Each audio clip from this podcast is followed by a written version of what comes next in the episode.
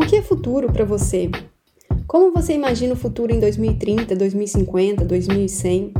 Existe um limite de futuros possíveis? Dá para pensar no futuro sem olhar para o passado?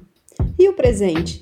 As suas ações de agora te aproximam ou te distanciam do futuro que você imagina ou deseja? Você pensa no futuro do seu negócio ou trabalho? De que jeito? Afinal, é possível prever o futuro? Olha, eu confesso que comecei a fazer essas e muitas outras perguntas desde que passei a me inteirar melhor sobre os estudos de futuros. Tudo graças a Carol Lopes, com quem eu converso neste episódio. Carol é administradora formada pela Universidade de Brasília, especialista em marketing pela FGV e mestre em economia e gestão de ciência, tecnologia e inovação pelo ISEG em Lisboa pesquisadora de Foresight e Futures Literacy, com formações realizadas em Lisboa, Copenhague e Amsterdã. É fundadora da Guia Futurabilidade, consultoria em Foresight, membro voluntária do movimento global Teach the Future e professora no Instituto Brasileiro de Ensino, Desenvolvimento e Pesquisa. Em 2022, assumiu a liderança de inovação da Laje, unidade de inovação da plataforma Anacode, que desenvolve estratégias de marca e publicidade para criar um alinhamento perfeito entre negócio, marca e comunicação. Meu nome é Ana Poças e eu sou pesquisadora de tendências e consultora em comunicação e marketing para pequenos negócios. Neste podcast, eu resgato a jornalista que há em mim, formada há quase 15 anos, para entrevistar profissionais de diferentes áreas e que tem muito a contribuir com todos esses temas. Assim, se você curte uma boa conversa, seja bem-vindo. Este é o Ouvidorama, um podcast cujo nome é um neologismo para a coleção de vozes que me proponho ouvir. Olá, Carol, tudo bem? Bom, antes de mais, obrigada pelo seu tempo e por disponibilizar, por ter aceitado o convite e por disponibilizar aí um pouco do seu conhecimento e dos seus estudos é, sobre os estudos de futuros, não é isso? Eu que agradeço, Aninha. Sempre bom falar sobre esse assunto que eu gosto tanto, você também. Sim. Ainda mais um projeto seu, com certeza eu viria aqui bater um papo com você, que acho que vai ser tipo um bate-papo. Né? Sim, ai que honra, muito obrigada. Sim, a gente, desde a nossa história, né, de quando a gente se conheceu, eu vou retomar essa história depois ah, lá, na, lá no Instagram, mas eu acho que a gente vem fazendo esse processo de troca e ele é muito especial, aprendo muito com você e fico muito feliz por a gente ter aí esse ter tido esse encontro na vida. Eu também. Idem, idem. Primeiramente, começando do começo, é, conta pra gente um pouco de como você é, desenvolveu esse interesse pelos estudos de futuros. É isso mesmo? Tem um outro nome? Como que é? Explica para a gente também esses nomes, por favor, porque eu acho que gera uma confusão nas pessoas. É, tem nome demais envolvido e não ajuda um pouco as pessoas, é, enfim, se encaixarem ali, né? Mas eu vou tentar explicar. Eu sempre gostei de novidade, assim desde sempre, que eu me entendo por gente. Então, lá em casa, eu era que sabia das novidades mais tecnológicas, né? das novidades de tecnológicas, ou de eventos, ou de coisas novas. Eu sempre era o que sabia primeiro, lá em casa, pelo menos, ou dos meus amigos. É, eu fiz o meu primeiro curso, assim, acho que relacionado a isso, lá em 2014, eu acho, 2015, que foi um curso de cool hunting. Então, lendo sobre o assunto, né, tendências, trends, etc., eu achei esse termo, cool hunting, e fiz um curso. Achei muito interessante, muito legal, porque já me deu um pouco de técnica de como continuar observando o que eu já fazia naturalmente, mas com um pouco mais de técnica, né? De como agrupar, categorizar, o que, que é uma tendência. Então, foi legal, mas não trabalhava com isso. No, eu sou da área, eu sou formada em administração, então venho da área de negócios, marketing. Então, quem trabalha com marketing também já está acostumado a ter sempre um olhar para frente, né, para a estratégia. Então, já era um olhar que eu já trouxe também para o mercado. E fui trabalhando, indo para a área de transformação digital e inovação. E decidi sair do mercado privado, fui fazer um mestrado em Portugal, que foi onde eu te conheci, em Lisboa. E quando eu decidi escolher o que eu ia estudar, eu queria estudar inovação, transformação digital, que era com o que eu estava trabalhando antes, mas também encontrei coisas relacionadas a estudos de futuro. que no caso, na verdade, eram matérias relacionadas à prospectiva, porque em Portugal se usa muito esse nome, prospectiva estratégica, uh, que está dentro dos estudos de futuro. Então, fiz vários cursos lá. Antes de começar o mestrado, fiz um curso. Dentro do mestrado, a minha, o meu foco era estudos futuro, minha dissertação foi nessa área. Aproveitei que eu estava na Europa e que não ia ser para sempre. Fiz vários outros cursos também. Fui para Copenhague estudar um pouco mais Aí já relacionado à área de design, aí dentro de design tem design especulativo, que também mexe com algumas técnicas de estudos de futuro, mais design. Então foi legal que eu consegui ver é, como dentro dos estudos de futuro, alinhado ali a negócios, eu consegui aprender um pouco da parte de estratégia, mas também trazer a parte do design. E aí eu entrei dentro do campo de estudos de futuro mesmo, que eu acho que era foi sempre o que eu queria ter estudado, mas eu não sabia o que era antes. Até que eu descobri que existe uma ciência e fui estudar, né, entrar como aí pesquisadora, trabalhadora dessa área, e aí eu voltei para o Brasil e abri, abri minha empresa nessa área. Então, eu forneço, a minha ideia é ajudar empresas, principalmente, organizações, mas também pessoas, a se transformarem para o futuro. Todos nós precisamos nos transformar, né, as mudanças ocorrem de forma muito rápida, e existem uma série de metodologias, técnicas e como pesquisa para ajudar mesmo a gente a se transformar. E aí, quando eu falo transformar, não é simplesmente técnica de estudo e pesquisa, mas também tem uma parte grande de transformação, inclusive pessoal.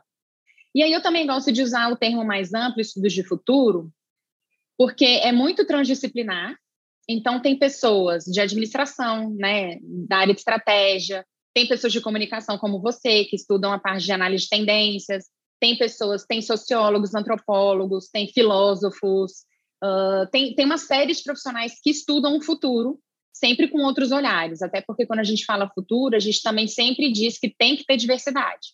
Porque se imagine que é, só quem estudasse futuro fosse o pessoal de administração e estratégia, que futuro a gente estaria construindo, né? Então a ideia é trazer essa diversidade. E aí existem vários termos. Então, estudo de futuro é o mais amplo, eu diria que é a maior bolona. É, dentro disso tem foresight, que aí é como se fosse o estudo de futuro aplicado à empresa, ou é, foresight, foresight estratégico, tem prospectiva, é, estudos prospectivos, por exemplo, tem design especulativo, design de futuros.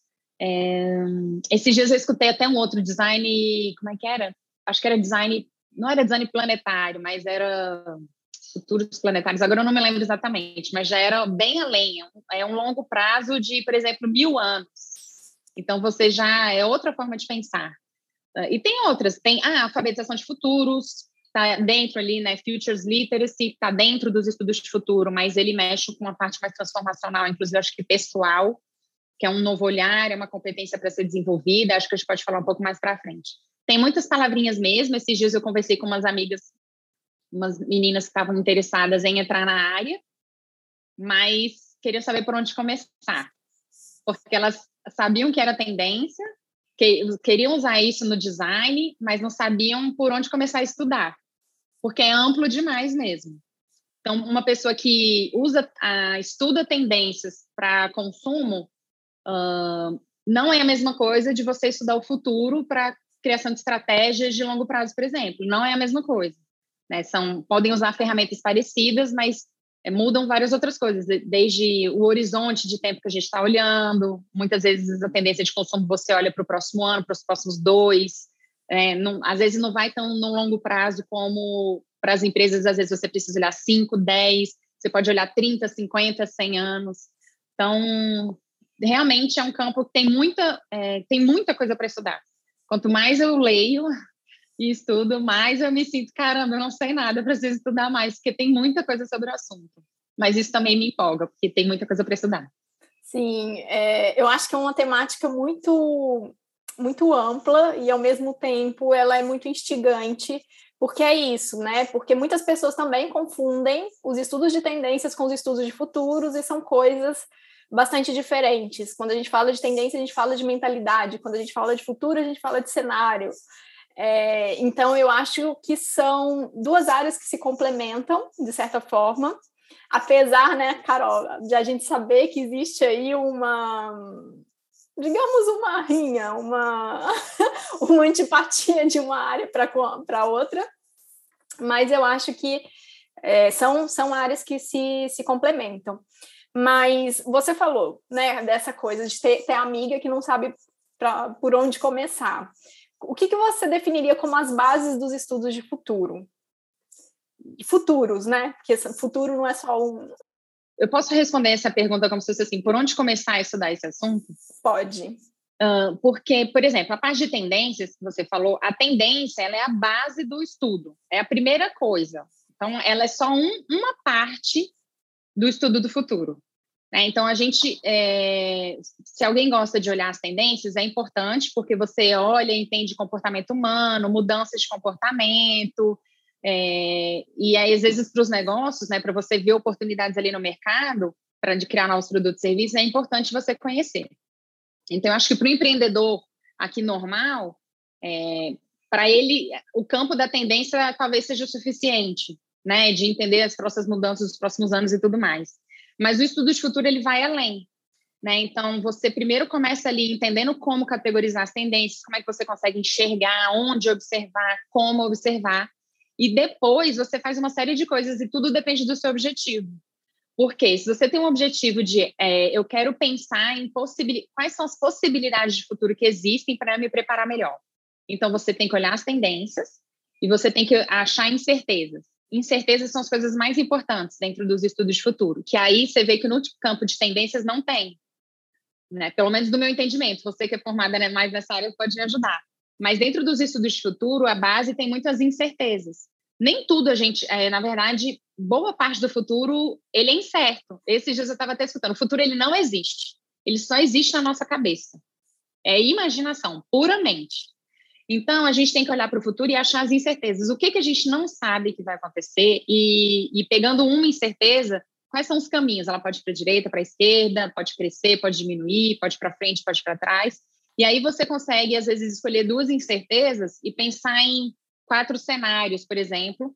E o que, que vai ter dentro de cada cenário são as tendências, aquilo que a gente. E as tendências vão permear todos os quatro cenários. Então, é, cenários é uma das ferramentas dos estudos de futuro. Né? A gente pode, por exemplo, pensar, usar a visão, visão que se usa muito em administração.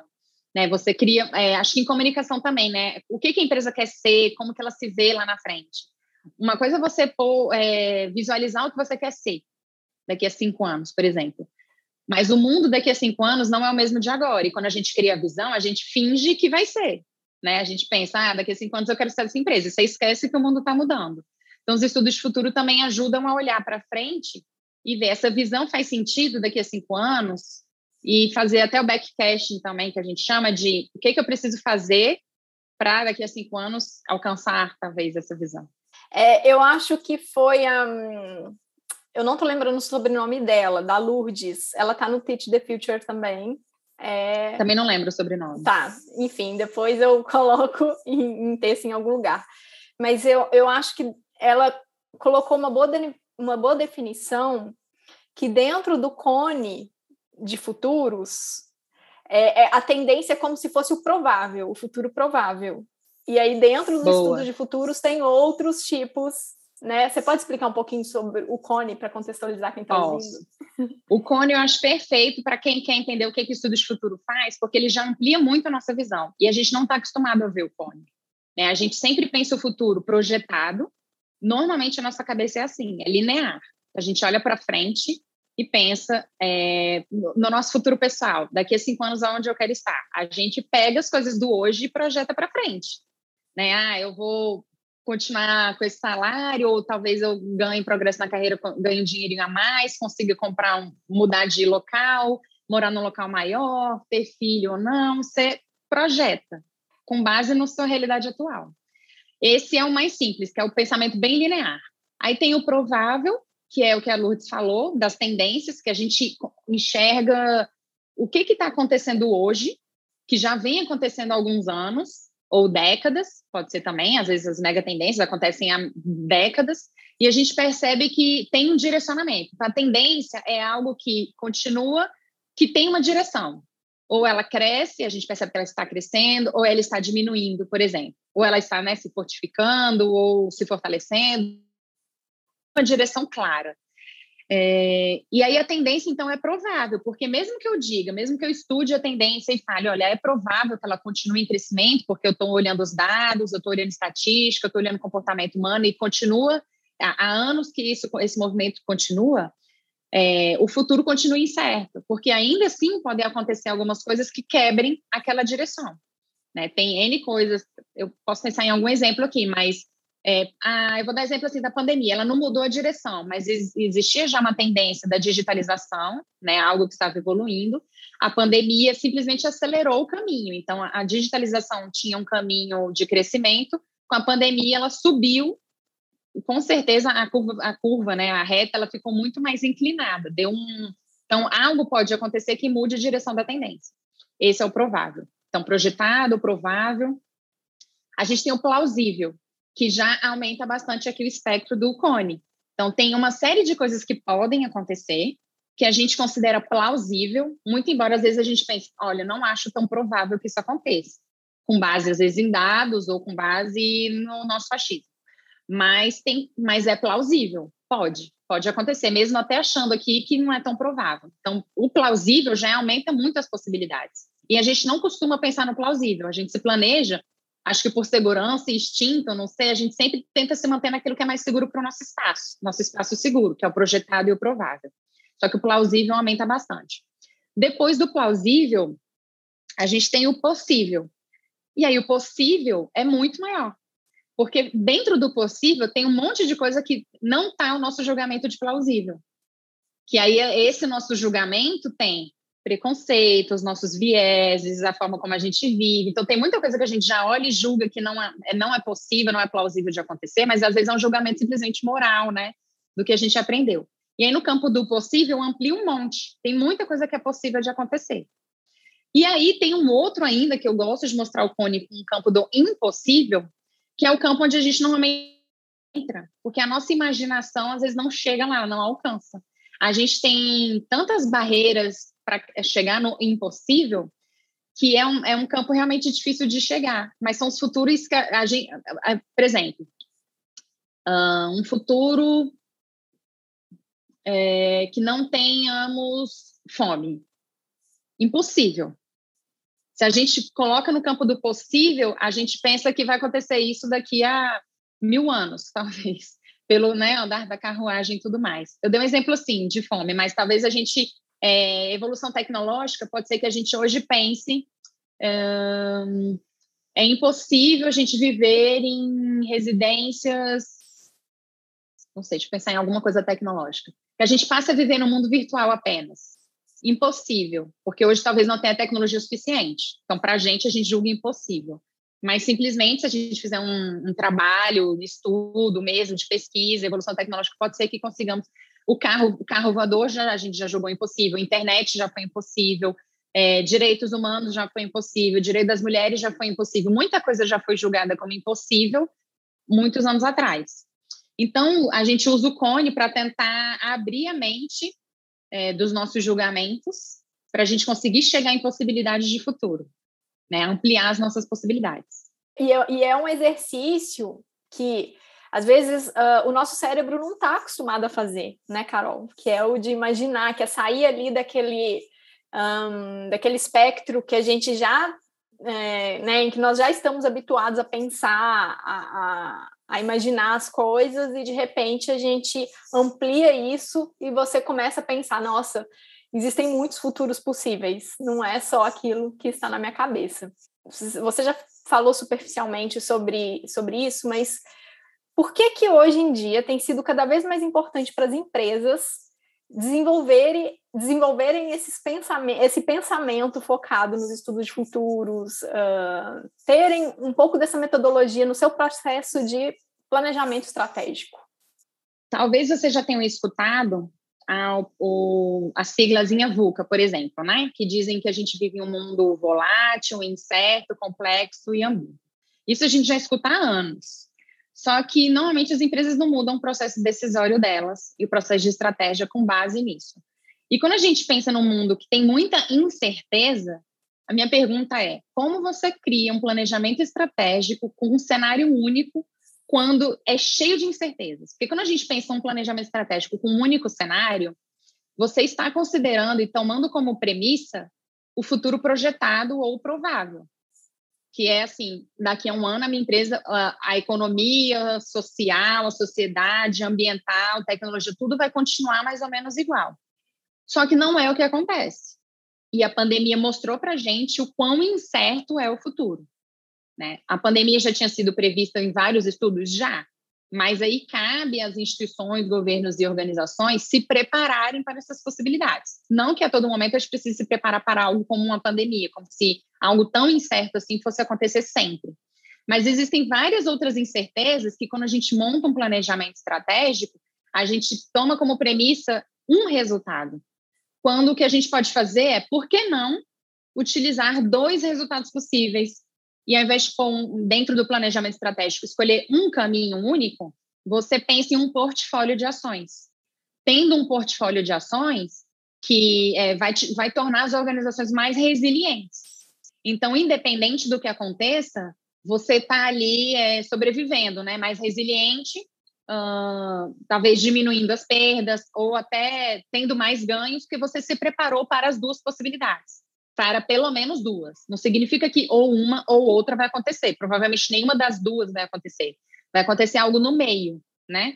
Então, as empresas têm feito cada vez mais estudos de futuro dentro do planejamento estratégico para apoiar o processo decisório, para trazer mais outra coisa do estudo de futuro é trazer mais informação. A gente fala trazer informação do futuro. Então a gente antecipa, a gente tem um processo de antecipação, vê as possibilidades do que pode acontecer, dos futuros, para para que os decisores tenham mais informação. Ao invés de usar somente os dados históricos de sazonalidade, de vendas, de enfim, todos os dados que a empresa possui, que são dados históricos, também antecipar para trazer dados de possibilidades do futuro. Então, isso traz muito mais informação e permite um planejamento estratégico mais robusto. Né? É, outras coisas que podem ser feitas também é com o objetivo de fazer planejamento de longo prazo. Então, é, grandes empresas, principalmente, que às vezes têm uma capacidade maior mesmo de fazer isso, elas não estão aqui para sobreviver um ano. Elas querem estar aqui nos próximos 10, 15, 20, nas próximas gerações. Então, ela precisa pensar a longo prazo. Então, o estudo de futuro também vem para ajudar a pensar nesse longo prazo. Também pode ser utilizado para pensar novos produtos e serviços. Então, eu tenho um produto, eu estou desenvolvendo, desenvolvendo uma tecnologia, mas eu estou vendo que o consumidor está mudando o comportamento dele. Como é que eu posso fazer para eu me manter como empresa? Não manter o produto, porque o produto pode ser que ele morra. Mas você, como empresa, que atende esse consumidor e conhece ele, talvez você possa criar outro produto e outro serviço para você continuar sendo uma empresa no mercado. Então, quando eu falo de transformação, que eu falei lá no começo que eu ajudo empresas a se transformarem, é porque às vezes você é uma empresa de carros, só que você tem uma competência de produção e de conhecimento do seu setor tão grande que você vai perceber que você já já tem que começar a produzir, não sei, bicicleta, porque carro vai morrer. Então você muda o que você faz com base nas competências que você tem e com o que o futuro precisa. É, aí tem também, pode usar uma coisa que a gente não falou do, dentro do estudo de futuro, mas tem a parte de ficção, né, ficção científica, então que aí entra a parte bem artística. Então tem profissionais, às vezes as empresas contratam profissionais de ficção para pensar futuro mesmo em possibilidade de produtos, serviços, de mundos para ajudar a inovar em produtos e serviços. Então é bem interessante. Depois que eu comecei a estudar um pouquinho mais essa área, eu comecei a olhar os filmes de ficção científica com outros olhos, a ler livros de ficção especulativa com outros olhos, porque a gente começa a pensar, nossa, como que as pessoas estão aí, como que esses diretores, esses produtores, esses roteiristas estão imaginando um, um futuro, né? Agora, Carol, me conta uma coisa, como que é o seu processo de pesquisa? você tem métodos. Eu acho que não vai dar para falar de tudo aqui, mas assim, é, por onde você começa? Vamos dizer assim. Mas acho que dá para falar e que dá para todo mundo fazer, assim. Boa. Melhor Como ainda. meu olhar já está um pouco mais treinado, então quando eu já vejo alguma coisa que eu sei que é interessante, eu já guardo, né? Às vezes eu escrevo, é... eu guardo tudo digital. Então, por exemplo, eu tenho uma conta no Evernote que já tá, é, já fica no meu desktop, então li alguma coisa, li, às vezes é só a manchete, às vezes eu não leio a matéria inteira, mas eu acho interessante, eu já guardo na minha biblioteca, vou guardando lá. Por que, que eu não leio tudo? Porque eu assino um monte de newsletter, eu nem sei quantas, tipo muitas, muitas, muitas. É, eu não leio, é impossível ler todas, tem muita informação no mundo, não é impossível a gente ler tudo, é, gera até ansiedade se você Sim. achar que precisa ler tudo. Não precisa, né? Uhum. Então, eu assino de várias fontes diferentes, então eu vou guardando, algumas vão até automático já para o meu Evernote, outras, às vezes, na, quando eu abro e leio, pego outras fontes interessantes, eu guardo no meu Evernote. Fica lá, é minha base de dados. Por que, que é importante ter sua base de dados? Você quer é, consumir informação de um jeito talvez mais inteligente. Porque quando eu preciso ativamente fazer uma pesquisa, Aí eu vou no Evernote e pesquiso com as palavras-chave. É, então, o Evernote fica como base, mas também, óbvio, eu vou lá e pe pesquiso em outras fontes, Google e tudo mais. Então, é, isso eu fui é, criando, né? Tem a minha base de dados e, e tem internet. Então, eu estou acostumada a gravar e guardar muitas coisas, mesmo às vezes não lendo tudo. É, e aí, como eu falei que eu estou mais acostumada, eu faço esse processo mais rápido, né? De às vezes eu leio uma manchete, leio um pouquinho, já saber que, ah, talvez isso seja importante para guardar. O que eu acho que eu não sei sobre o assunto e seria bom eu ler, eu, vou, eu deixo aberto para eu ler, né? A reportagem inteira. Porque muitas vezes uma reportagem, e aí eu sempre faço isso, uma reportagem vai te dar várias fontes. Se você está lendo de um local mais robusto, né, que tenha mais informação, ele não vai trazer só o resumo, ele vai trazer e as fontes originais. Então, ao invés de eu ficar, às vezes, guardando aquela fonte, eu vou atrás das originais. Então, por isso que cada vez mais minhas newsletters vão aumentando a base, porque aí eu vou sempre atrás das originais e vou começando a consumir a newsletter desses lugares e tudo mais. É, outra coisa, tudo é base de informação, né? Então, Netflix, então, com um olhar mais treinado, você vai começando a ver, nossa, tem um documentário sobre esse assunto, um outro, uma seriado sobre esse assunto, isso aqui sobre esse assunto, aí você vai começando a já gravar mentalmente, e aí eu gravo mentalmente, então, assim, ah, vou dar um exemplo que eu dou às vezes no curso, eu faço o retrospecto sobre... É, não, não, chama drogas, mas como é que é o nome? É, substâncias, substâncias psicoativas, né? Acho que é psicotrópicas. Psicotrópicas. Isso, psicotrópicas. Eu vi uma vez um documentário, vi dois documentários, vi que tinha um, aí vi, depois de um tempo, vi que tinha outro. Eu falei, nossa, interessante, dois documentários sobre substâncias psicotrópicas. Aí, um dia, assistindo Fantástico, teve uma reportagem sobre isso. Aí eu falei, nossa, no Fantástico, se já está no Fantástico, é porque é algo muito gigante, porque senão não estaria tão mainstream assim. Então, vou pesquisar sobre o assunto. Aí guardei os dois documentários, já guardei na minha base, peguei lá no. guardei reportagem do, do Fantástico também. Comecei a pesquisar sobre o assunto. Tem um livro de 2019 só sobre o assunto, Revolução dos Psicotrópicos. Comecei a ver que tinha artigos científicos sobre falando e reportagem falando que é um mercado bilionário, que o Brasil é um dos principais. Então, já foi guardando. É, então, você tem que ir fazendo os links, como se fosse um mind map, uma árvore, né? Então, você vai fazendo todos esses links. Eu me aprofundei? Não porque não era o meu intuito aprofundar. Eu só fui indo atrás porque eu queria mostrar que uma coisa do Netflix se juntou com uma do Fantástico, que depois eu fui atrás e vi que é algo muito crescimento. E que daqui a pouco isso vai se tornar com certeza mais comum para todas as pessoas aqui é, falar sobre esse assunto.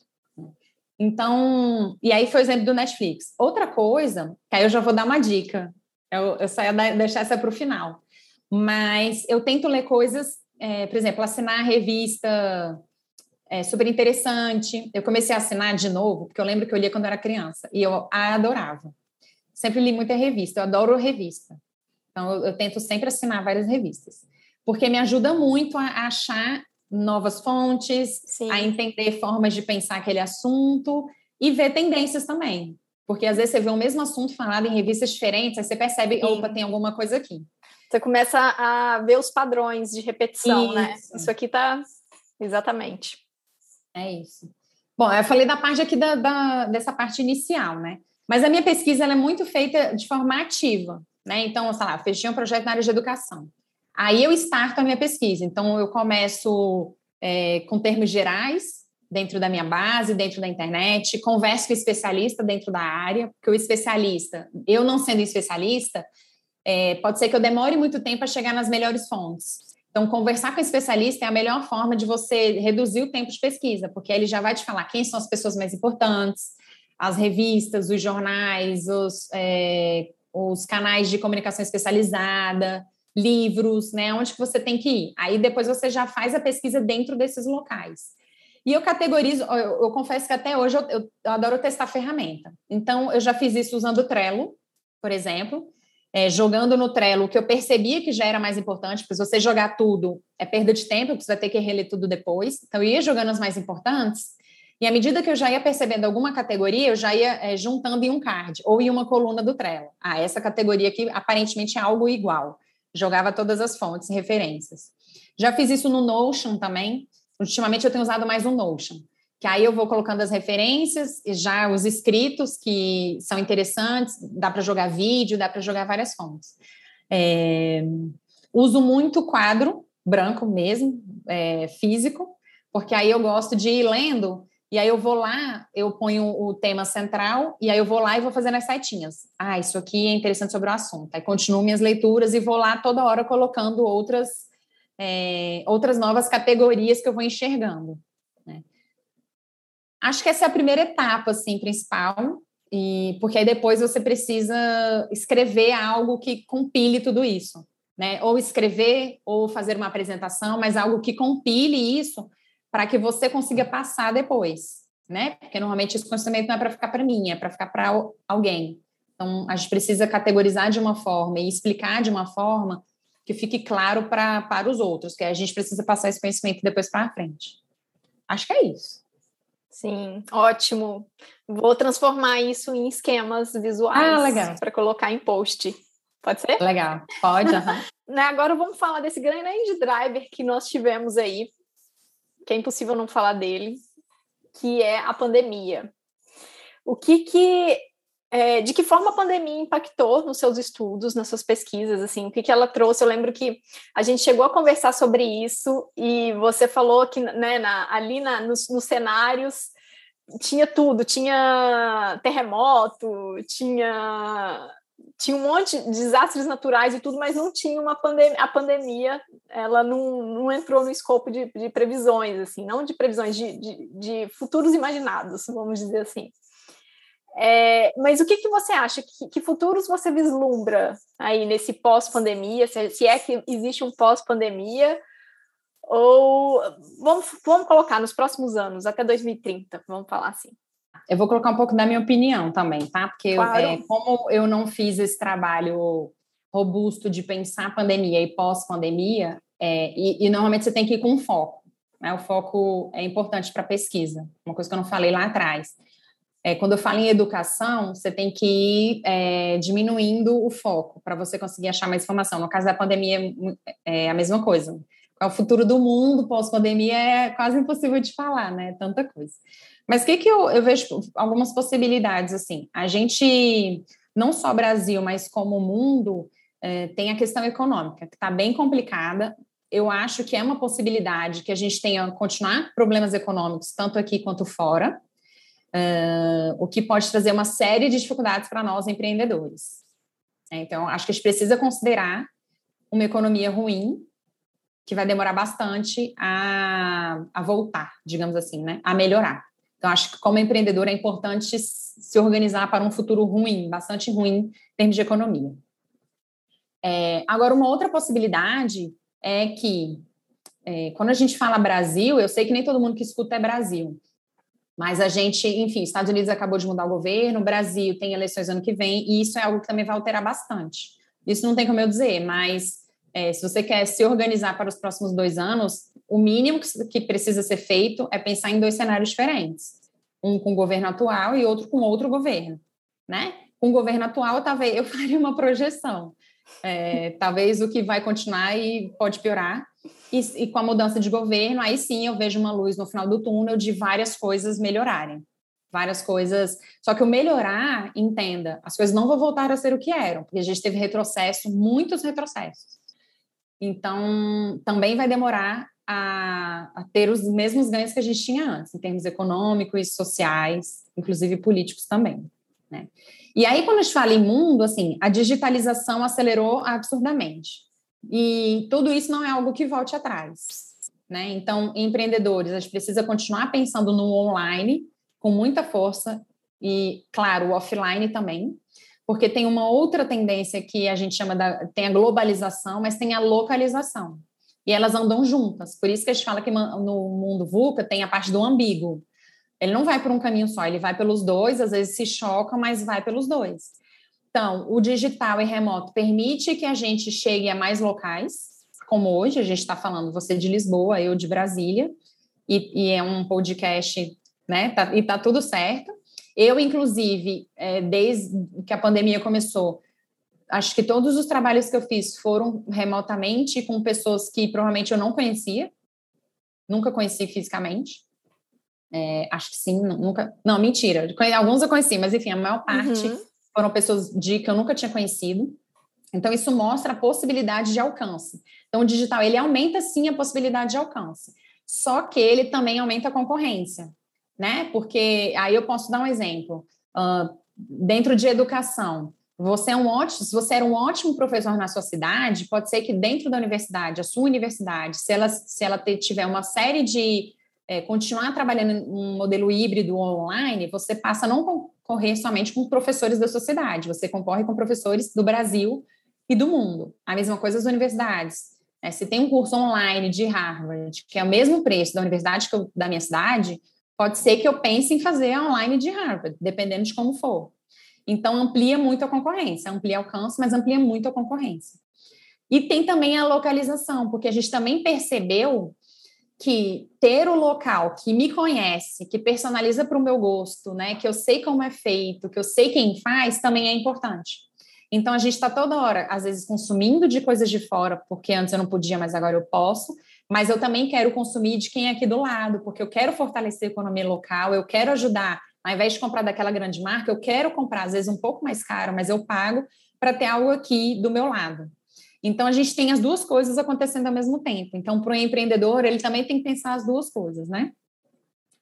É, então, eu falei de economia. A parte social, eu acho que a gente teve, e aí eu vou falar que a gente teve muitos ganhos, mas com um certo cuidado ganhos no sentido de discussão né, de consciência da quantidade de coisas que a gente aceitava que não são aceitáveis, desde a questão é, do preconceito, LGBTQI+, é, pessoa da gordofobia, é, toda a parte do racismo, a questão do, do, dos feminicídios. Então, tem uma gama de coisas que aconteceram durante a pandemia, muito fortes dentro dessas áreas, que antes não se falava tanto. Então, eu chamo de ganho porque é algo que está aí super latente, falando muito. Eu, é, o que é possível que aconteça nos próximos anos é um aumento é, de ações, iniciativas de empresas ou de governo voltado para essas questões. Mas pode ser que também as coisas demorem muito mais para acontecer. Eu estava vendo hoje um stories lá no Instagram do André Carvalhal, que ele repostou, uma pessoa da área de moda falando porque recentemente uma pessoa entrou num, num, desfile famoso, né, com uma faixa dizendo que o, o, consumismo ele vai nos, vai nos guiar, levar à extinção. E aí ela explicando que a, em 2000, se eu não me engano, uma, entraram o pessoal que é contra a utilização de pele de animal, é, eu não lembro o nome, não é PETA, PETA? Agora eu não lembro. Em 2000, se eu não me engano, eles entraram também, invadiram um desfile, falaram que era contra a pele de animais e tudo mais demorou tipo 20 anos para uma das marcas parar de usar pele animal. Então entendam que é, muitas coisas que a gente vê latente não significa que vai mudar no dia, no ano seguinte.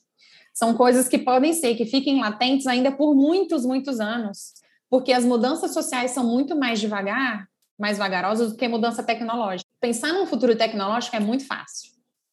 Mas pensar no futuro com mudanças sociais, econômicas, ambientais, isso aí a gente tem dificuldade. Né? Demora mais mesmo. Não é nem dificuldade, demora mais mesmo, né? Tem um outro assunto que tem se falado, é, não é que tem se falado muito, mas da emergência climática, que também, ó, há quanto tempo se fala disso? Muito tempo, muito tempo. E recentemente, né, esses últimos anos, é, as empresas deram mais foco ao ESG, que é, ah, deixa eu ver se eu vou me lembrar da sigla, mas é, governa, é governança, hum, peraí, é ambiental, que é o E, S é a sustentabilidade e G governança. Então, é para as empresas pararem de pensar simplesmente numa responsabilidade social, por exemplo, investir num projeto de é, um pequeno projeto de doação, por exemplo, para um asilo ou para um orfanato, e começarem a pensar em coisas que sejam um pouco mais estruturais. Né? Então, realmente mudarem a forma como eles produzem para trazer sustentabilidade para o local, para ajudar mais essas instituições, mas com foco em mudança realmente, e não só doação. Então, tem uma série de mudanças propostas. E alguns fundos de investimento é, começaram a, é, já indicaram fundos importantes que só vão investir em empresas que tenham foco no ESG, né? Que tem, ou seja, tem foco em mudança ali ambiental, sustentabilidade de governança. Só que isso pode ser indicativo, indicativo de mudança? Pode, porque quando a mudança começa pelo dinheiro, ela vai vir de alguma forma. Né? Tudo é pelo dinheiro. A gente vive num mundo focado ali na parte do trabalho e dinheiro. Capitalismo. Só que a gente tem que tomar cuidado, porque o ESG e muitas das empresas ainda utilizam ele muito como marketing, comunicação. Né? Fala, fala, fala muito, mas não faz de verdade ações que sejam de forma eh, realmente transformam. E você falou num ponto importante, porque eu, eu também assino muitas newsletters, e, e aí eu recebi falando sobre o ESG washing, que é muitas empresas que falam que fazem, mas no final das contas não fazem nada. É, exatamente. Então a gente tem que ficar muito ligada, porque embora seja um sinal, os fundos de investimento colocando, né, ranqueando empresas de acordo com um ESG, Inclusive no Brasil, o fundo Bovespa, ele já tem um ranking de empresas que focam nisso. A gente tem que ficar ligado. É um sinal de que pode haver mudanças? Sim, mas a gente tem que observar, né? Porque pode vir mudanças, pode, mas a gente vive em um mundo capitalista que muitas vezes, ainda mais quem trabalhou com marketing e comunicação, a gente sabe como funciona, né? Muitas vezes se vende algo que não é de verdade. Faz, é parte do jogo, infelizmente. Então a gente precisa é, ficar atento a isso. E como profissionais também ficar atento aos projetos com os quais a gente escolhe trabalhar, né? Porque eu acho que também é, tá tudo interligado e eu acho que não é só da parte da empresa, mas também na parte de quem está ali trabalhando com isso e de quem está promovendo a venda e a comunicação, enfim. É, Carol, hum, eu acho que você já respondeu aqui o que seria a próxima pergunta. Seria o que, que você acha que vai ser o futuro do empreendedorismo? Já respondeu? Ah, respondi, mas deixa eu só falar um pouquinho mais assim sobre claro. empreendedorismo, né? A gente. Bom, o empreendedor é uma pessoa criativa e corajosa, né? Porque ele tem que estar sempre criando, ele nasce a partir da criação de algo novo ou da necessidade mesmo de criar algo, né? Da coragem ali de criar algo, às vezes, muitas vezes no Brasil, principalmente por sobrevivência, né? A maior parte dos Sim. empreendedores aqui são por necessidade. Em outras partes do mundo, não. São empreendedores é, por, enfim, porque o mercado é bom, né? E você tem oportunidades ali. É, então a gente deve haver o aumento, deve ver o aumento ali do empreendedorismo, acho que é, inclusive pelas duas razões, infelizmente. Né? Aqui no Brasil, por necessidade, vai continuar, com uma economia ruim, não tem outra saída só existe a saída de ir e, e, e às vezes o empreendedorismo informal mesmo, né? Uh, e também o outro, porque a gente vê o empreendedor, se você pensar em empreendedor como alguém que traz a inovação, então que entende que tem novas tecnologias, que está dentro da universidade fazendo pesquisa e consegue criar novas coisas e novos mercados, a evolução tecnológica e os novos mercados, novos modelos trazem essas possibilidades. Então a gente deve ver um aumento sim do, do empreendedorismo inclusive como competência, não só o empreendedor que tem empresa, né? Mas dentro das empresas, existe sim uma necessidade do aumento de pessoas com competência empreendedora, de do proatividade, de querer alterar dentro. Se a gente precisa, se eu falo que, que eu ajudo empresas a se transformarem, as empresas só conseguem se transformar se existem pessoas lá, lá dentro com o, o, perfil mais empreendedor. Não que todos precisam ser, uma empresa é feita de vários tipos de perfis, mas sim, precisam ter algumas pessoas com esse perfil de querer empreender coisas novas, né? De transformar. Então, acho que vai aumentar.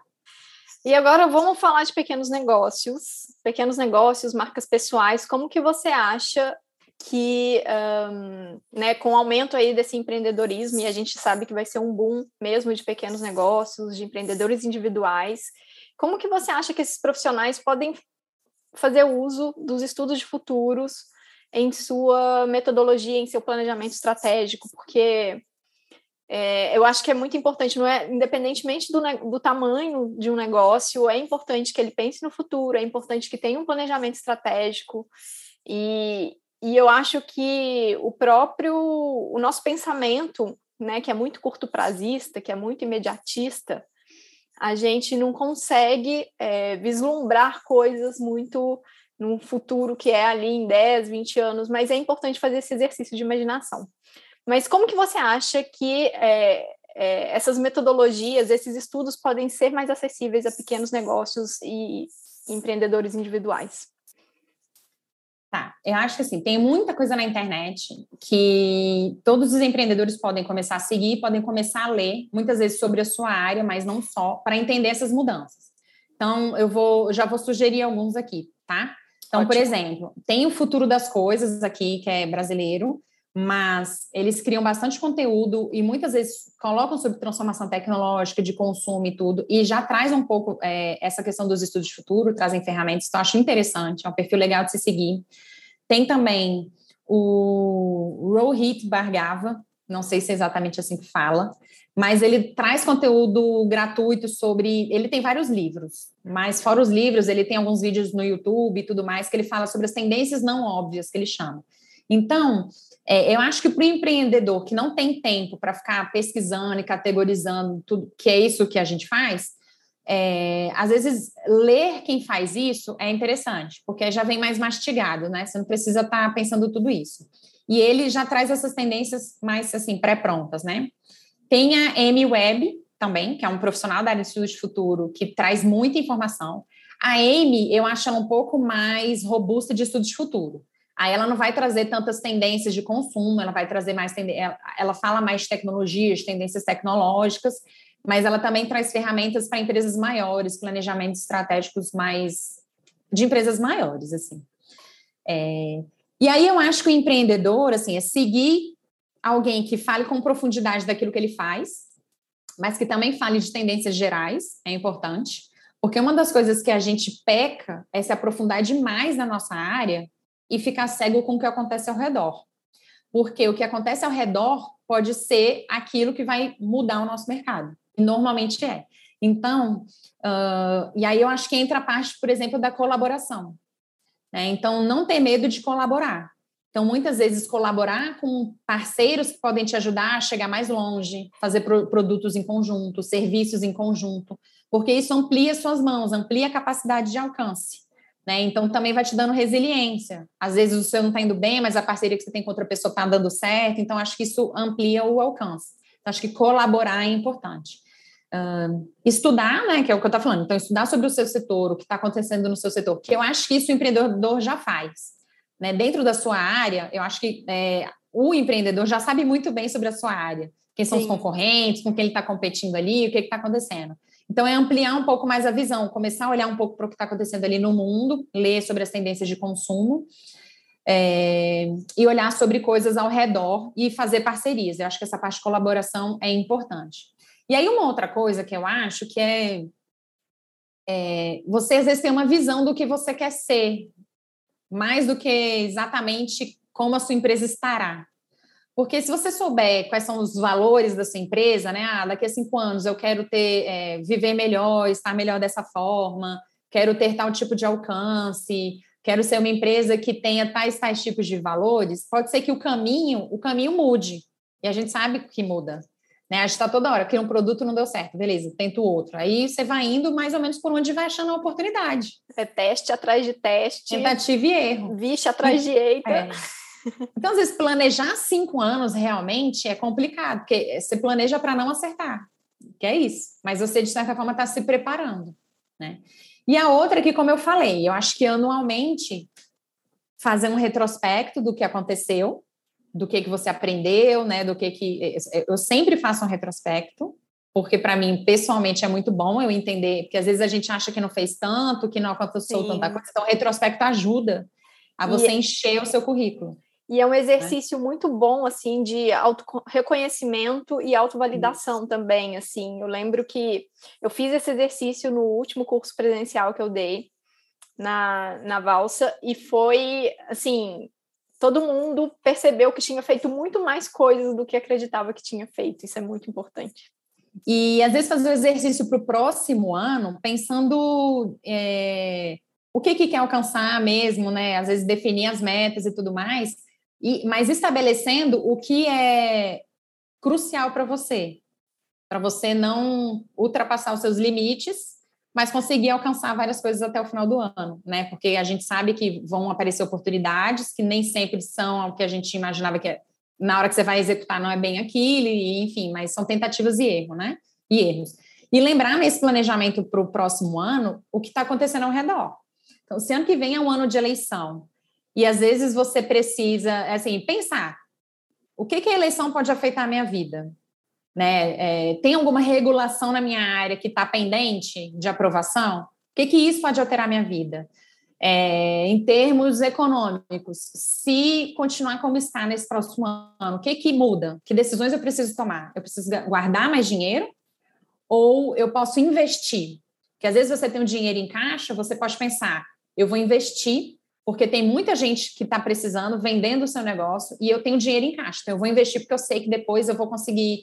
É, vai virar uma oportunidade, eu vou, eu vou conseguir, né, nos próximos anos, colocar esse negócio de pé de novo. Porque a gente sempre fala, na crise tem pessoas, né, negócios que, que morrem, tem negócios que nascem, sempre. Então, olhar o próximo ano sempre com, com a vista para as possibilidades. Um ou dois anos, né? Tanto pessoal quanto do próprio negócio. Porque você, como empreendedor, sou empreendedor micro, pequeno, a vida pessoal altera completamente, né? Desde local de vida, filho ou não, estudo, Sim. tudo isso altera o seu negócio. Então, você também tem que pensar em todas. É, eu acho que o importante é não pensar um caminho só, mas é imaginar pelo menos dois caminhos que possam acontecer, e aí você estabelece que ações você pode fazer. Pensando em pelo menos dois caminhos. Eu começaria com dois, pelo menos. Sim, ótimo, Carol. E no mais, você já deu várias dicas super interessantes aí, mas eu queria saber se você tem mais dicas para poder, algum livro, algum filme, alguma série, enfim, alguma newsletter que você acompanha. Se você tem aí mais dicas para gente. Tá, eu falei da Super Interessante, né, que é uma revista aqui brasileira que eu acho bem legal. Eles se aprofundam bem em alguns temas e, é, e é interessante para você saber o que, que já está na revista, porque se está na revista é algo maior do que você imagina, né? E é bem, enfim, é muito legal. Tem, a, tem aquela revista é, Wired, que você não precisa ser na revista, você pode ir no site, né, consumir. Tem o Trend Watching, e aí, ó, Trend Watching, eu dou essa dica para todo mundo. Trend Watching tem um número do WhatsApp que você assina e você recebe quase diariamente uma, uma tendência ou um negócio inovador de outro local, de todos os lugares do mundo. Então, todo dia vem alguma coisinha. É, nem todo dia eu leio, mas às vezes eu abro lá só para ver qual que é a inovação que está vindo e fecho. Mas sempre vem alguma coisa que às vezes pode virar algo muito interessante para o seu negócio né? Algo que está sendo feito igual em outro país, uma inovação. Então, e vem para você assim, no WhatsApp e é muito pequenininho, então dá para ler, assim, é algo que dá para ler diariamente. Eu gosto muito também do é Nexo, do Nexo Jornal. Nexo, é Nexo mesmo. Uhum. É, do Nexo Jornal, porque eu acho que Uh, ao invés de você ficar lendo várias fontes, que às vezes não dá tempo, eles muitas vezes se aprofundam em uma temática que é o suficiente para você entender mais ou menos o que está acontecendo. E eu acho que eles trazem coisas muito boas. E tem a revista deles também, que é a Gama. Gosto muito do formato que a Gama é, trata das coisas, né?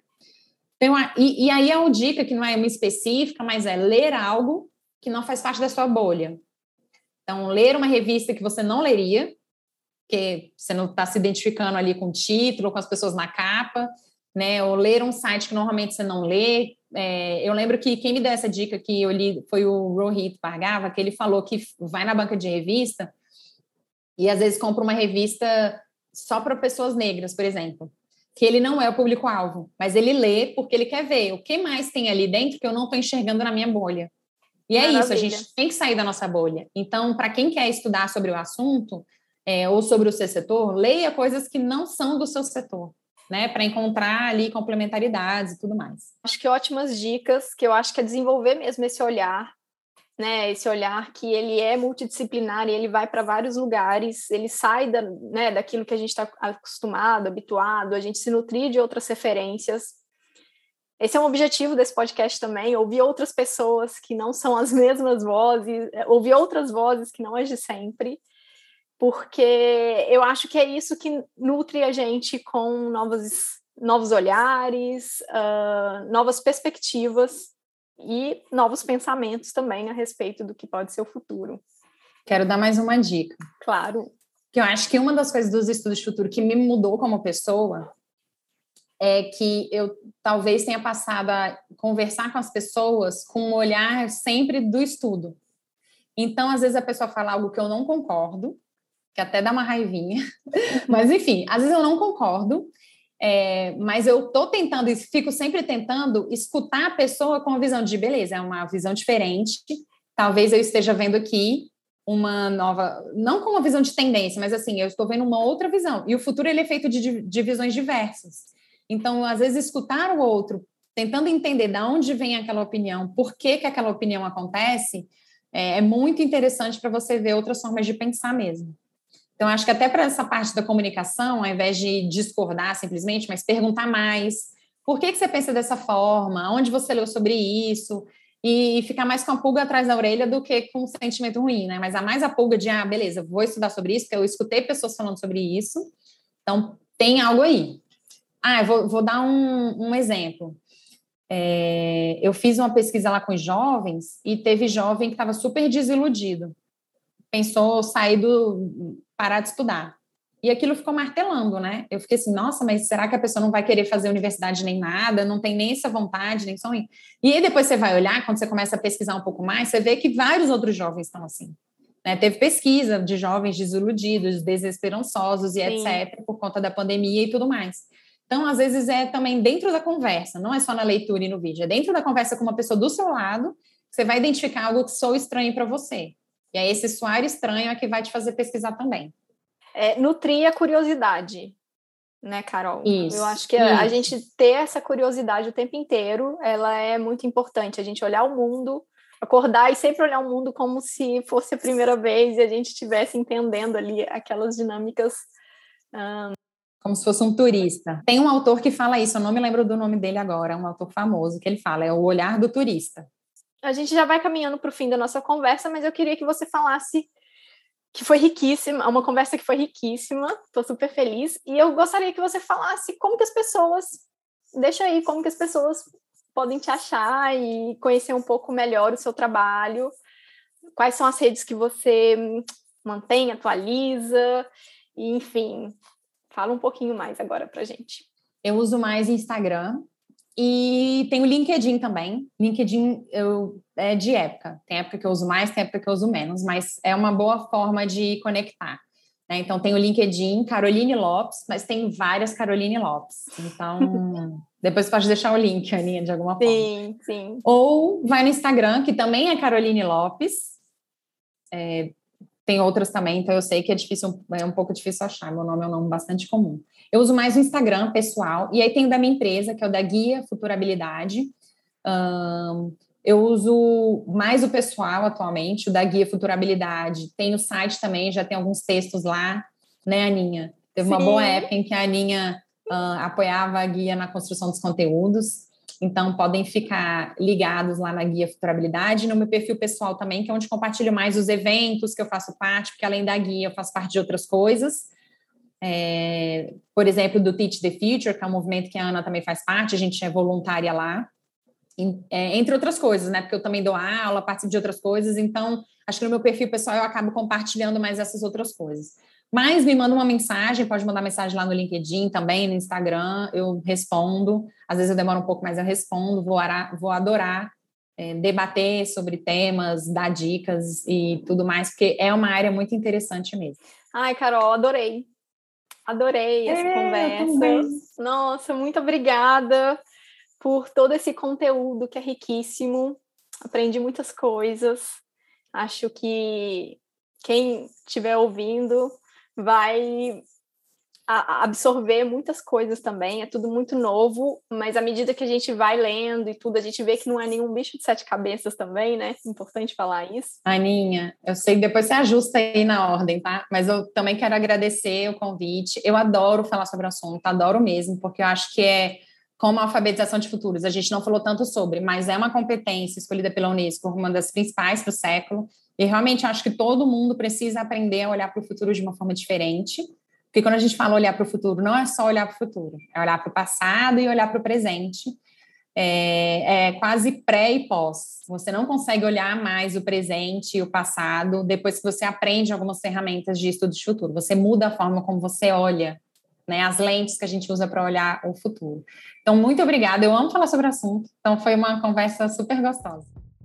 E bom, a nossa conversa está chegando ao fim, mas ela continua no Instagram, no perfil do Ouvidorama Podcast.